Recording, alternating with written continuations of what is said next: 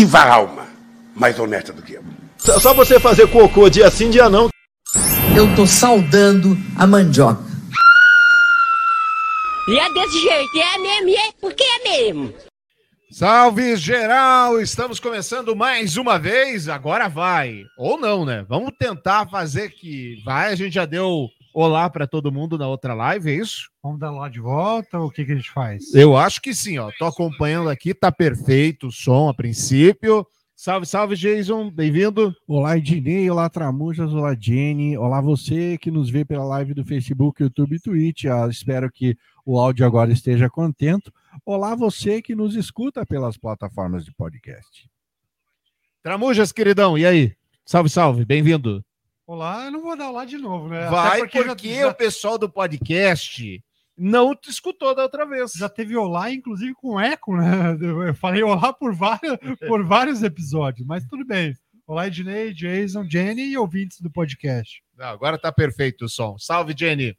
Oi, oi, gente. Oi, oi. Sem eco, sem picote, sem nada. Eu quero dizer que eu sou contra. Eu queria ter o eco, tá? Sou contra aquele eco. Daquele, de... aquele saudosismo, aquele. Isso, de rádio AM. Até vou aumentar um pouco o eco aqui. É. Olha lá, olha só. Olá! Boa noite!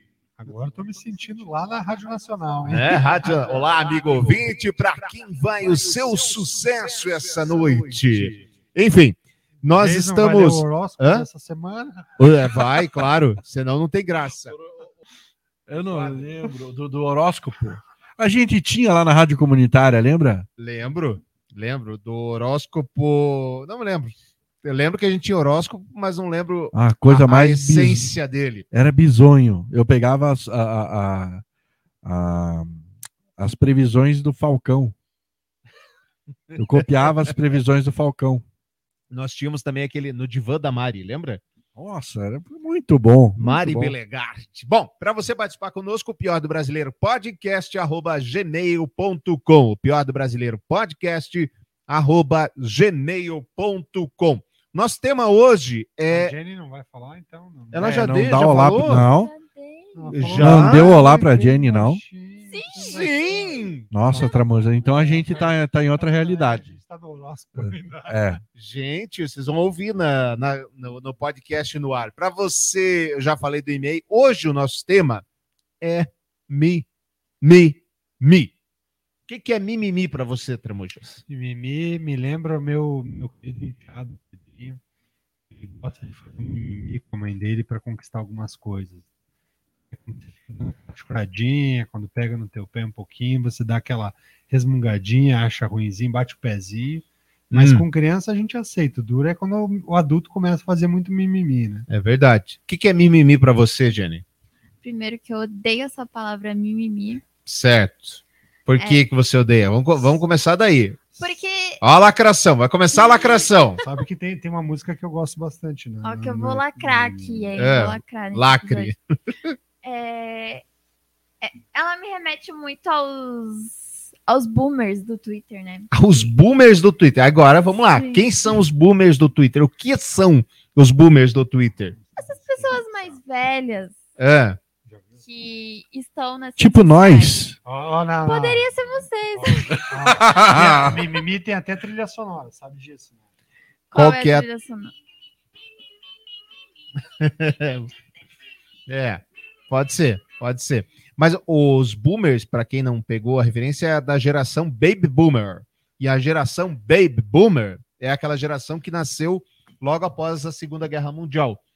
Tava lá os americanos, os ingleses, os franceses. Os franceses nem tanto que eles já se renderam meio que logo. Loucos para fazer filhos. E daí quando eles voltaram para casa depois da guerra, bum! Estourou, né? Explosão de bebês. Mas vai lá. Então, é, eles qualquer coisinha, eles confundem muito opiniões pessoais com uma opinião de uma sociedade. É tá. É muito que eu passo aqui com o nosso querido amigo Haroldo, né? Certo, salve Haroldo. Uma opinião pessoal, aí essa pessoa ela acredita que é uma opinião de um todo da sociedade, que é uma militância, mas não, assim, eu só tô ali reclamando mesmo, uma opinião minha pessoal. E daí eles acham toda essa opinião sua, eles começam a dizer que é mimimi. Aí eu via muito isso na internet, há muito, desde assim, de 2010 pra cá, e agora também, né, com o Haroldo sentando do meu lado, ele fala muito isso. Nossa, vai começar o mimimi. Meu Deus, Jennifer, o mimimi. Cuidado com o mimimi. Assim, então eu Entendi. Jason, e pra você, o que é o mimimi, se é que você não odeia essa palavra também? Olha, o mimimi. É, primeiramente, você sabe qual é a etimologia de mimimi? A etimologia, A etimologia de mimimi, não sei. o- o- Atenção. As origens Calma de lá, mimimi. Calma lá, calma lá, calma lá. Agora estamos com a mesa nova. A etimologia do mimimi.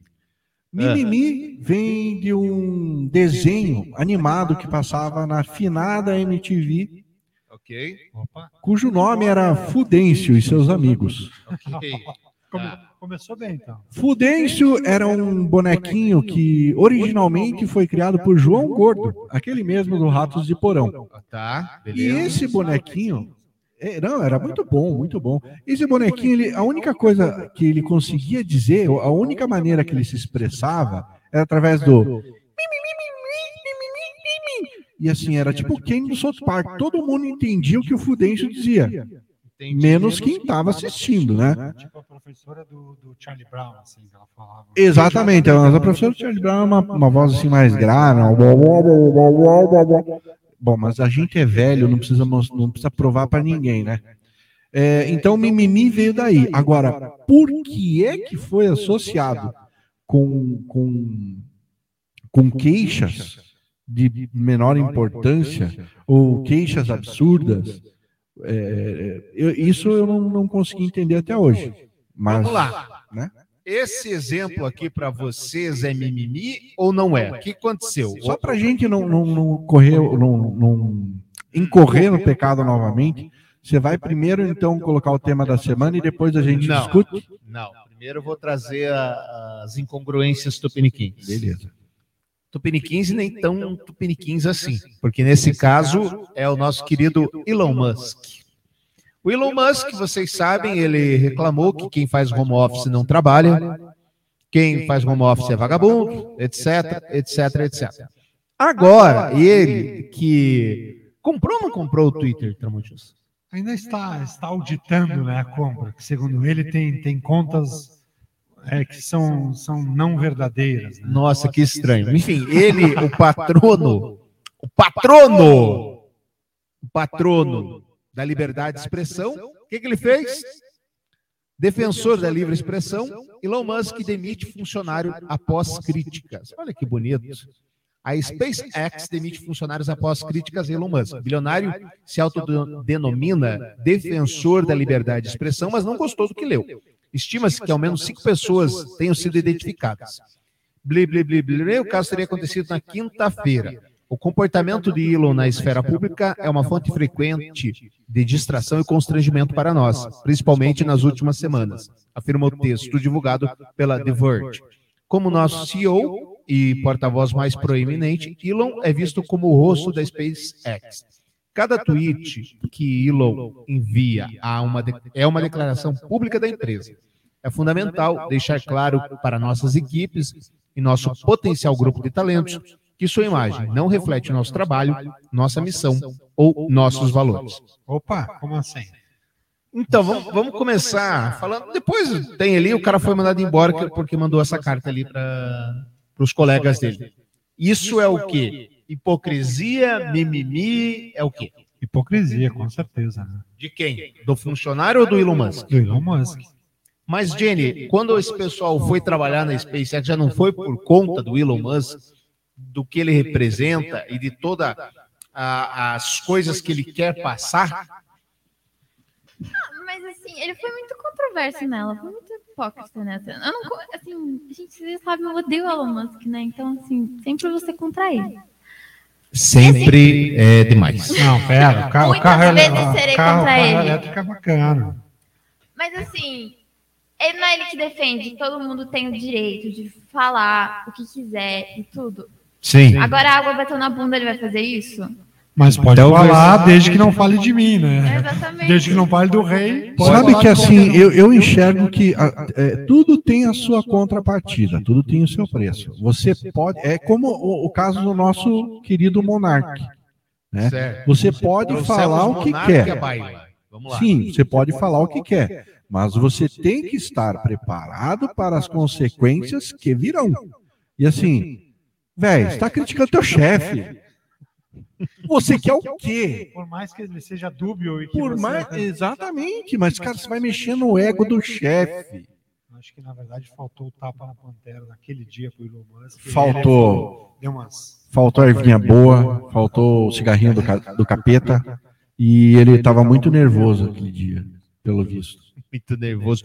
Agora, eu, ao contrário de vocês, claro que há uma hipocrisia do Elon Musk, não tenha dúvida disso. Fica mais pra cá, né, Gilson? É, tá com medo? Agora que nós estamos com mesa nova, não preciso mais me preocupar com o som. Olha, é a quarta ou quinta vez que o Ednei está falando da mesa nova. É, Vamos fazer a contagem. né? Alô, edição, faz a contagem de quantas vezes o Ednei vai falar mesa nova. A questão é a seguinte: Mas a mesa é nova. que a mesa é nova, a mesa de som é nova, tem 333 canais ali diferentes. Vou fazer um corte depois da mesa nova. Vai ver só. Porque a mesa é nova. Fique de olho. Tá, mas vamos lá. É claro que ele foi hipócrita, mas para mim, o funcionário fazer isso em público, primeiro, não faz sentido. Segundo, é o Elon Musk. Nunca ele mentiu, ele sempre foi daquele jeito. Ele não teve. Ah, quando eu tô na Space, não tá concordando comigo? Não, porque ele é um cara extremamente con- controverso. Isso! A própria Você tá história. concordando comigo, então? Mas a própria história dele, ele, ele, ele, ele publica uma história que não é 100% verídica, né? Do nascimento, da origem da fortuna dele, é, de, como, de como ele desenvolveu a riqueza. Então, ele é um cara que, que mostra, é, ele vai muito na linha do Rubens Recupero, lembra? Lembra? Foi o que ministro, é né? bom, a gente divulga, é, a gente fatura. O que é bom a gente mostra, o que é ruim a gente esconde. Isso. Esse era o ministro do governo, Fernando Henrique Cardoso. E aí, aí ele falou Numa isso numa entrevista para o entrevista- Jornal da Globo. Jornal, acho que foi o Jornal da Globo. Jornal da? Globo. Tava, inclusive, eu estava assistindo. E aí, na sequência, ele acabou sendo mandado embora porque ele falou que todo mundo sabe que acontece. E o Elon Musk, na verdade. Foi nessa que entrou o Ciro, da, o Ciro Gomes na Fazenda, não foi? Foi, foi. Foi nessa que entrou o Ciro Gomes. Que ele era governador do Ceará.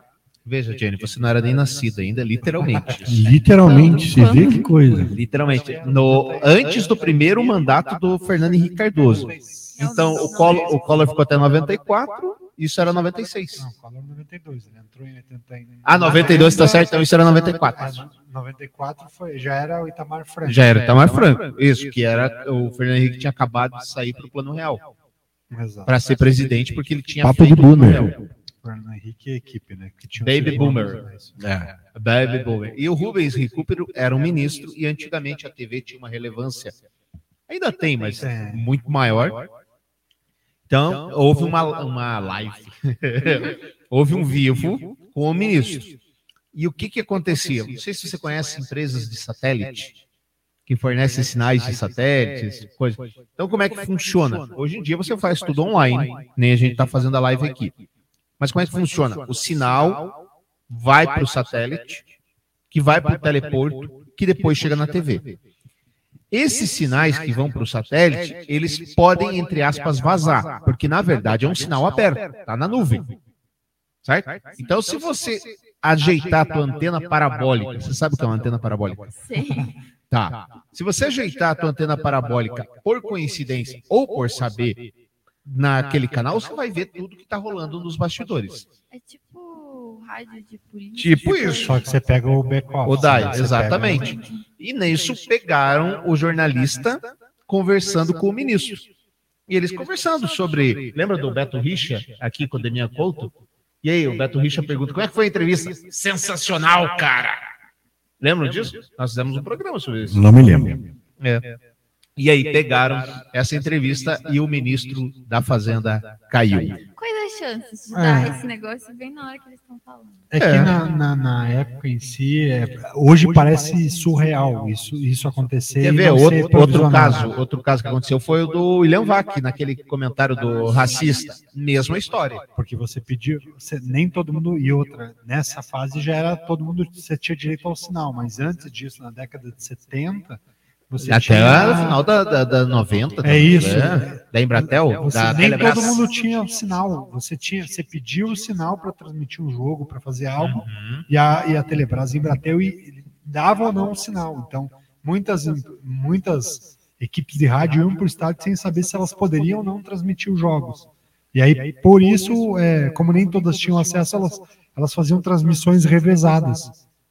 Então, até na Copa de 70, tipo, um narrador narrava um primeiro tempo de um Ah, jogo, esse daí- outro narrador narrava Exato. outro tempo de jogo. Então, era uma coisa surreal pensando hoje em dia. O pessoal tá. A gente tá falando de história aqui. Sabe Parece é? outra vida. É, parece outra Parece vida. outra vida. Hoje em dia, como é que se faz a transmissão de um jogo de futebol de qualquer coisa por áudio, por uma rádio, por exemplo? Você vai no estádio, liga um aparelho chamado Currex, acho que é isso, algo assim parecido. É, ele entra numa linha de, de internet pelo teu telefone, uma linha 3G, 4G, 5G, whatever, e pronto. Antes, todas as emissoras que queriam transmitir o jogo, elas tinham que pedir uma linha para, na época, Telepar ou Telesc, enfim, tinham que pedir uma linha para a concessionária do momento, E ficava, eu uma vez eu que era tive- uma linha de telefone. Uma vez eu tive o prazer de entrevistar um cara chamado Boris Muzielowski, que era um narrador Vai com Deus, menino. do Paraná, que é extremamente famoso. Ele era o Galvão Bueno aqui do Paraná. E narrava um cara de dois metros de altura. Ele falou, cara, eu ia no Maracanã, eu tinha que subir num caixote, caixote de maçã para conseguir enxergar o gramado, porque a cabine que Uhum. sobrava. E eu chegava no Maracanã para fazer os jogos, ficava em torno de duas horas para ver, confirmar se a gente ia ter sinal para transmissão ou não. Porque ele tinha feito o registro e ficava na fila para ver quais rádios teriam direito ao acesso ali E a- as empresas mandavam os técnicos dela para arrumar. E olha a coisa bizarra: microfone sem fio não existia. É. O primeiro microfone sem fio foi da Rádio Paraná, do Rosildo Portela, que teve. Antes você puxava um fio da cabine de transmissão.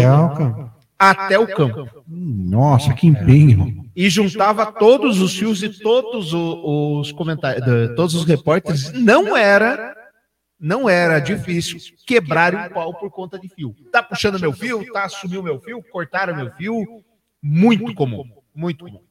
Era, Por que, é. que a gente entrou nesse assunto? Falar do. Elon Musk. Do Elon Musk, a gente falou do Rubens e Cooper, daí veio trazendo toda a Veio baila. trazendo toda a mostrar Dos vazamentos. Vazamentos. Muito bem. É, nós estamos gravando esse podcast no dia 20 de junho. Dia 20 de junho a gasolina subiu de novo, o diesel subiu de novo, o gás de cozinha subiu de novo. E Tramujas, nos tire da ignorância.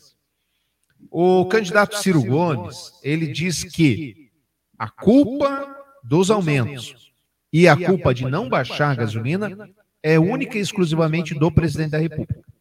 Dos 11 conselheiros que tem a Petrobras, com direito a voto, o presidente indica seis, Isso aí. além do próprio presidente. Exato. Hoje, o presidente, indicado pelo presidente, ficou claro isso?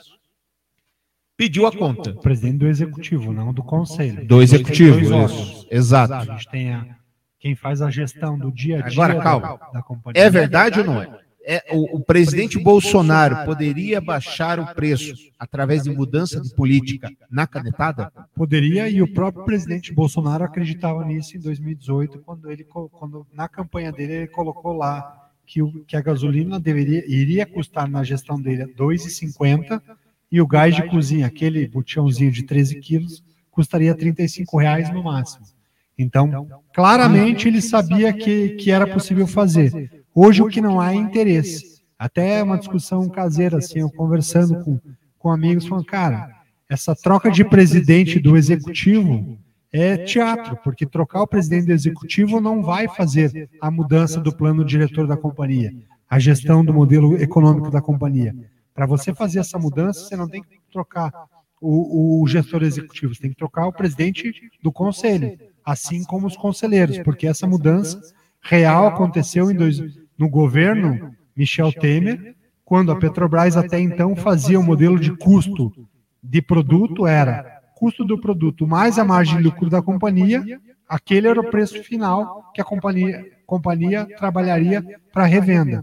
Hoje, com a mudança do Michel Temer, foi feito a PPI, então é política de preço internacional. Então você amarra a política de preço, a variação cambial, a variação do dólar, e a partir daí a gente está refém da movimentação em dólar. E aí, junto com isso, O que, que o governo federal também fez?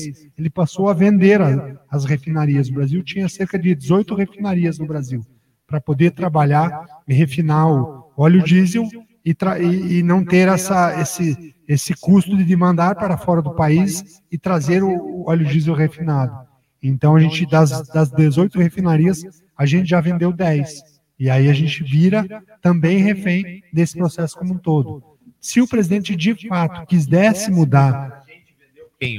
É, A gente vendeu quem? Não foi Nós- o Bolsonaro. Michel Temer e Bolsonaro, fizeram a Só mudança. os dois venderam as 10. Só os dois venderam as 10 E refinarias. onde é que entra o roubo do petrolão aqui?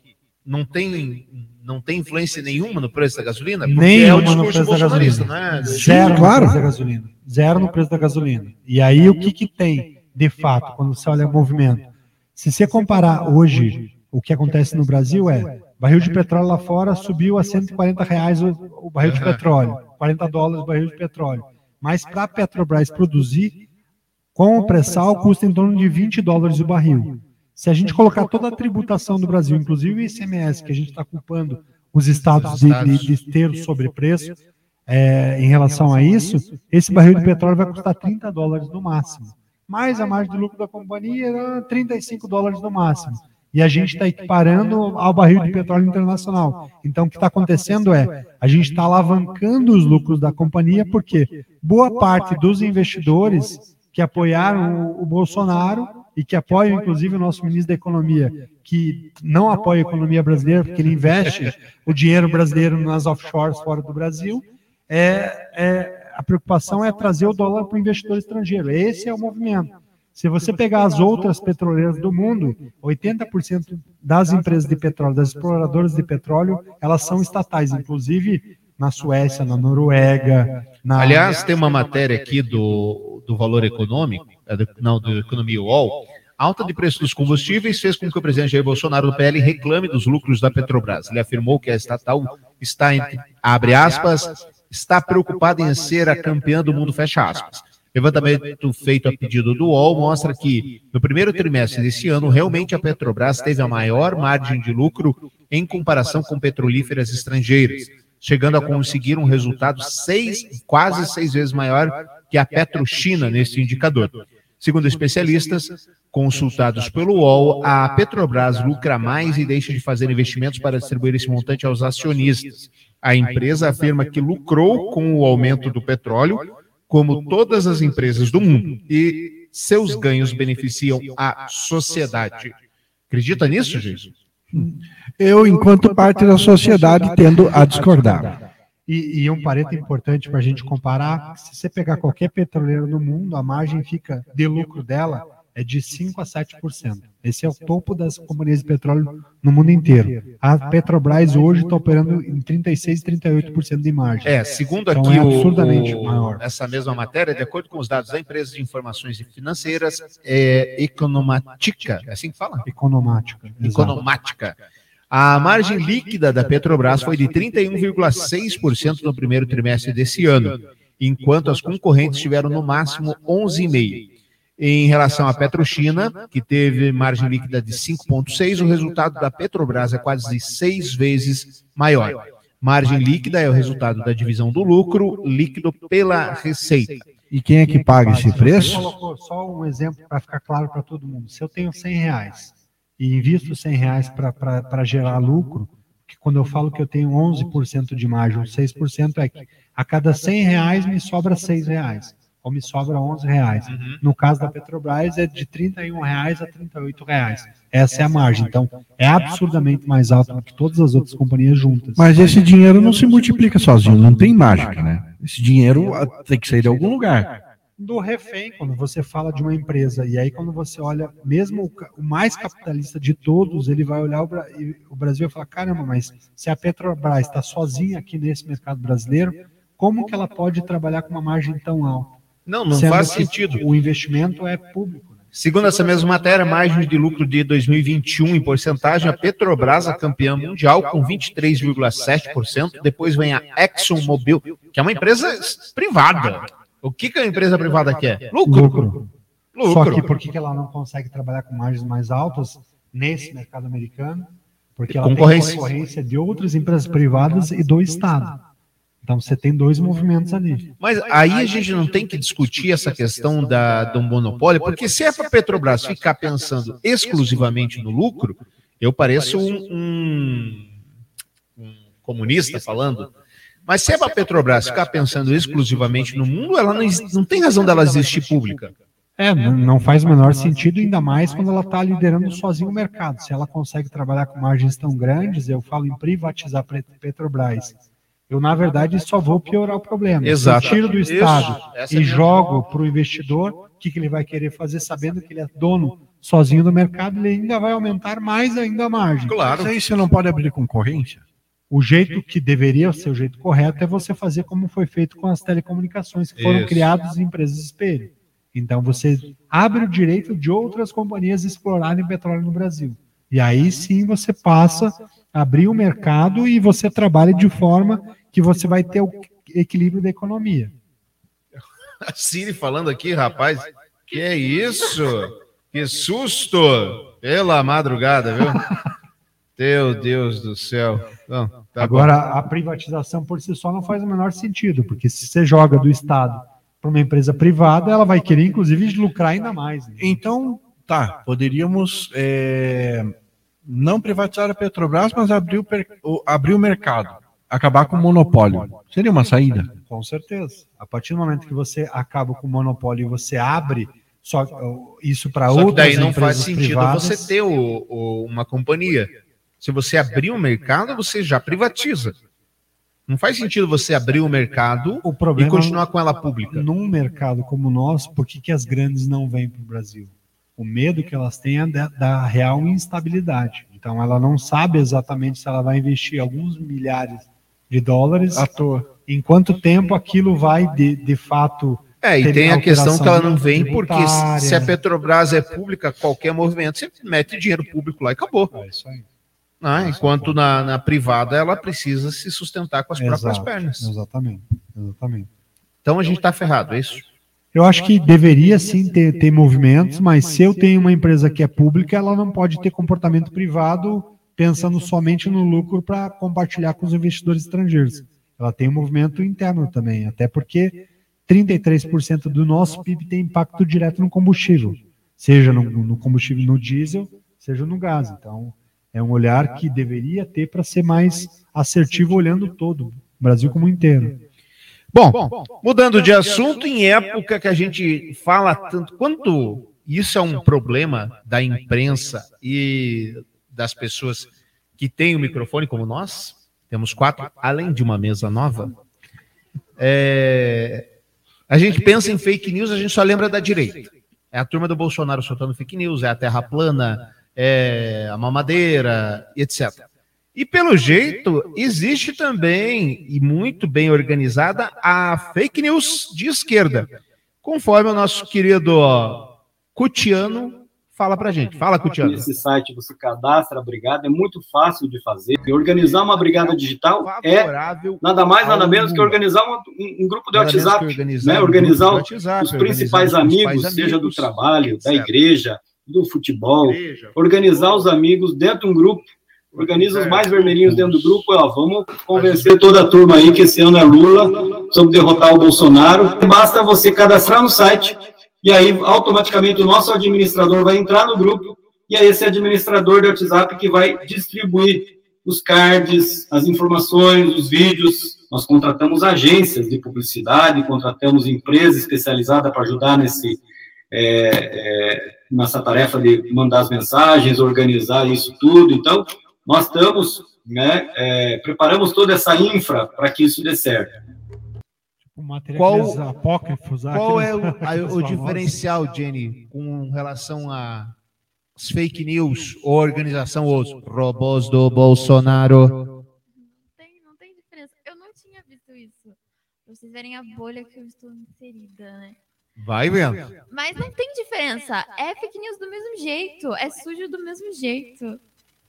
Ó, e, e é importante a gente pensar, Jason, que as bolhas elas vão se formando e de novo a gente vai ter aquele negócio. Ah, Dilma não vai ser reeleita porque na minha rede social só dá gente falando do Aécio. Daí o outro cara fala assim: não, não, a minha rede social só fala da Dilma. Mãe, né? Dilma, da Dilma. É isso. E assim, eu, eu- eu já vi essa história em 2018. Engraçado, mas é, é, é a história se repetindo, né? Como tragédia. Como tragédia. Tipo, é, é- é bem a, é a coisa daquela pessoa que não estuda história, que não conhece seu passado, acaba repetindo os erros e não da mesma maneira, pior, até pior. Olha, mamadeira de piroca vai ser fichinha perto do que deve vir por aí, viu? Essas milícias digitais aí, abre o olho, abre o olho, porque boa coisa não vem por aí. Abre o olho, atenção. Então, meu, meu querido, se você receber mesmo material de duas, três fontes diferentes, já pode considerar que é um material orquestrado. Aliás, Tramujas, Jason, Jenny, tenho que recomendar para vocês, mas aí só no Kindle ou em PDF, o livro Os Engenheiros do Caos que eu já citei ah, brevemente aqui no podcast passado, que conta como a extrema-direita se organizou e utilizou dos meios digitais para confundir e para enganar. Fala do Brasil, fala dos Estados Unidos, fala do Brexit, fala da Itália, A Espanha também foi forte, o movimento separatista da Espanha foi incentivado foi. por, por- por- por todos esses robôs e as Agora, guerrilhas. o que eu fiquei impressionado é da onde veio o, o, o, o estalo. Da onde que o, o Stone, o americano, John Stone, o conselheiro do Trump, o... Steve Bannon. Não, antes do Steve Bannon tinha o Stone alguma coisa, não lembro. Aonde veio o estalo? Ele foi na China participar de um campeonato de game Que coisa, hein? de um campeonato de game. E aí chegou-se à conclusão, o campeonato estava rolando bem, os chineses jogando ali, passando de 18 horas jogando, de repente, do nada, aparece um americano. E aparece outro, aparece outro. O que aconteceu? A empresa começou a vender coisas. Ah, vendeu uma arma. Então o cara não precisava mais conquistar a arma. Ah, vendeu um upgrade, não sei o quê. O cara não precisava mais conquistar, passar horas jogando. Ele podia comprar. Como é que chama aí o upload? O- Pay to win. Isso. Os chinesados ficaram fulo da vida, se reuniram e começaram a ameaçar esse cara. Esses caras que compravam o upgrade do game. O Stone falou. É isso. É isso. Esse é o futuro. Esse é o futuro. Eu preciso unir a galera em torno de uma paixão e fazer eles, por si só, se debaterem. Dividir para conquistar. Nunca deu tão certo. A antiga velha estratégia. né? Então, a própria Rússia. Dizem que a Rússia foi uma das grandes campeãs das eleições americanas da eleição do Trump. Do Trump, exato.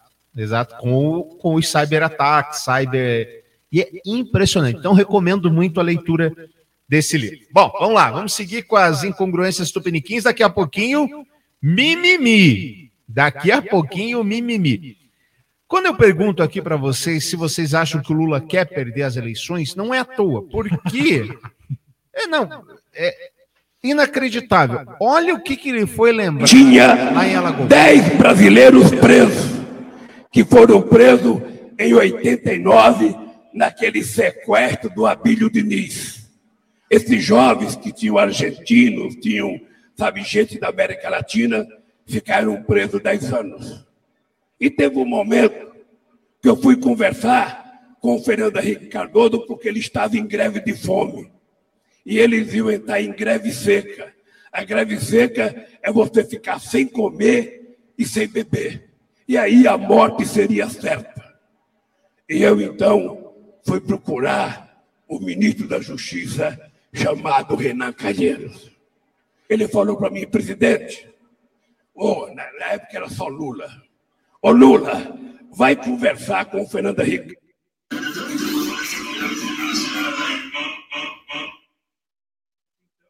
Eu acho que o Lula quer perder a eleição.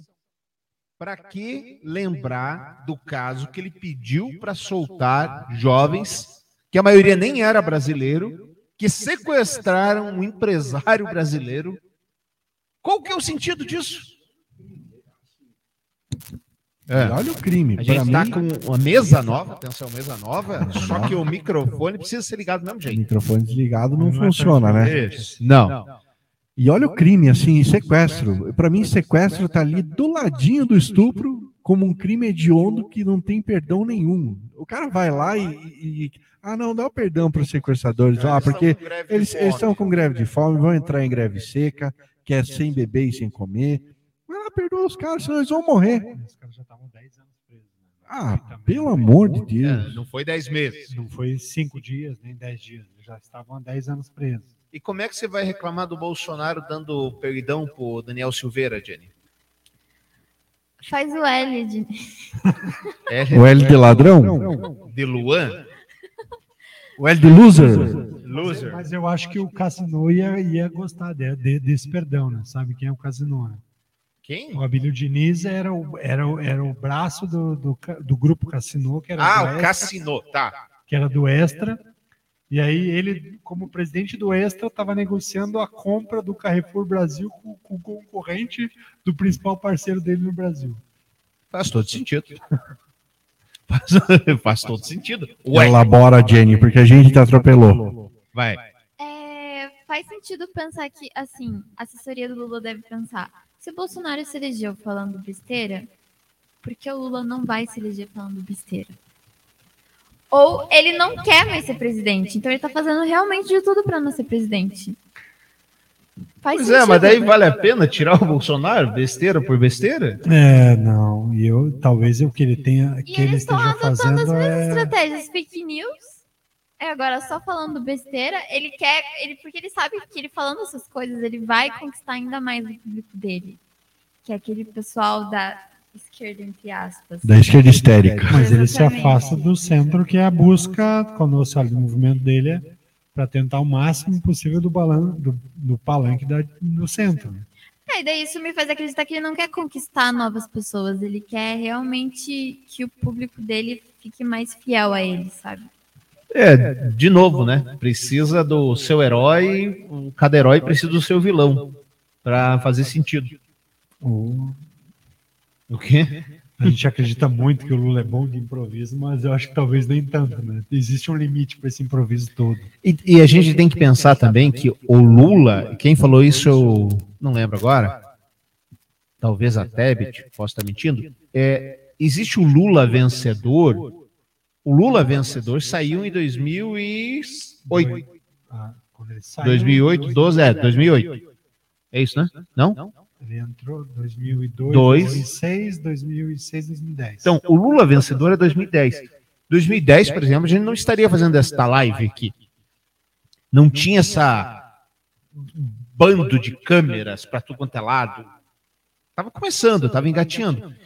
Então, se ele fala uma porcaria dessa aí, lá no comício, em Alagoas, com Renan Calheiros, provavelmente as pessoas não vão nem saber que ele falou isso. Agora, é um outro momento.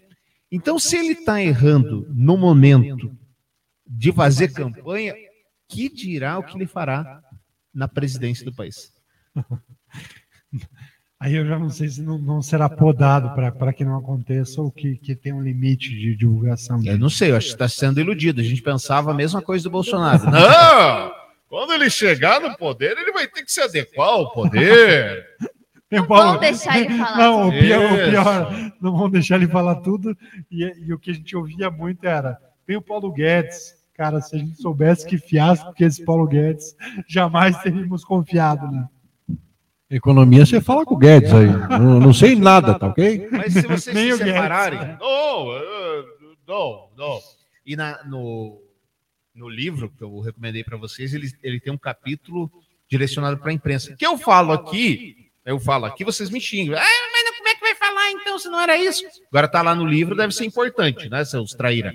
Mas enfim, ele conta que um dos principais objetivos é que o Stone, Roger Stone, Roger Stone, que é o Roger Stone. É, vocês lembram dele? Teve até um filme é, de escândalo que ele pegava jornalistas lá. Ah, Lembra? ele era diretor de. diretor da Fox. Sim, sim, sim, sim, sim. É, ele falava o seguinte: quanto mais ah, eles conseguirem chocar a opinião pública, principalmente os veículos de massa, melhor para eles. Por quê? Você vai anestesiando e vai testando o limite. da Você vai testando o limite e você vai trazendo coisas que não estavam no palanque e a indignação reverbera.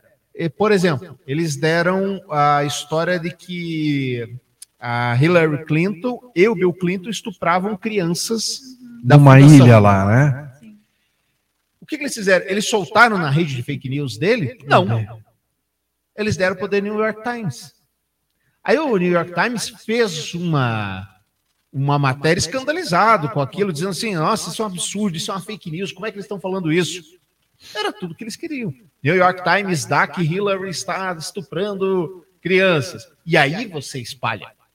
E toda vez que a mídia. dar veracidade ao fato, ou ao não fato. A chancela. toda vez que a mídia se indigna, como nós estamos fazendo aqui com o caso do Abílio Diniz, do, do Lula, você ajuda a reverberar o nome. Lula, É aquela. É, é a história falem mal, mas falem de mim. totalmente. E talvez pelo excesso de informação que a gente tem hoje, as pessoas, a gente vive num mundo de memória flash, né? Então você não, Uhum. não aprofunda muito conhecimento sobre algum tópico e pega só o superficial da coisa. Mulher é presa por furto de energia em casa de luxo no barra, no- na Barra da Tijuca. Residência deixava de registrar cerca de 2 mil kWh mês. Você que trabalhou com isso é muito, Tramujo? Caralho. Bastante. Nem a copiadora, com quatro máquinas que funcionam na base do calor, de, do- do- do- de termo, é, termoeletricidade, gasta tanto assim. Uma moradora de uma, de uma casa de luxo na Barra da Tijuca, zona oeste do Rio de Janeiro, foi presa em flagrante por furto de energia na tarde desta segunda-feira, dia 20 de junho, por policiais da Delegacia de Defesa dos Serviços Delegados, DDSD. Nunca ouvi falar no DDSD. Não sabia que existia o DDSD. Segundo a concessionária Light, a residência tinha um desvio de energia, ligação ilegal que fazia com que o consumo da casa não fosse registrado pelo medidor. A fraude. Hã? Gato. Famoso Gato, é o claro. gato mais, É o gato. mais, Só que é mais chique. moderno. É meio-. Como a casa era chique, o gato é chique. Vocês lembram que É um teve um cat. presidente da CBF que o cara ganhava mais de 100 mil reais por mês e ele tinha um gato no apartamento dele. Não soube dessa história. É, Quem que é é. o, o Ricardo Não, Teixeira? Não, é? Depois de cara, Marinho. Aquele, não, como é que era o nome? Aquele cabelinho branco. Tem o Marim, Tinha o Marinho. o Galo, Não era o Galo, foi o Marco? Polo, Del Nero. Antes do Marco Paulo Del Nero. Pô, aí ficou faltou. preso nos Estados Unidos, eu não lembro o nome dele. Ah, o que ficou preso nos Estados Unidos é o Marim, José Maria Marim. É ele mesmo. José Maria Marim.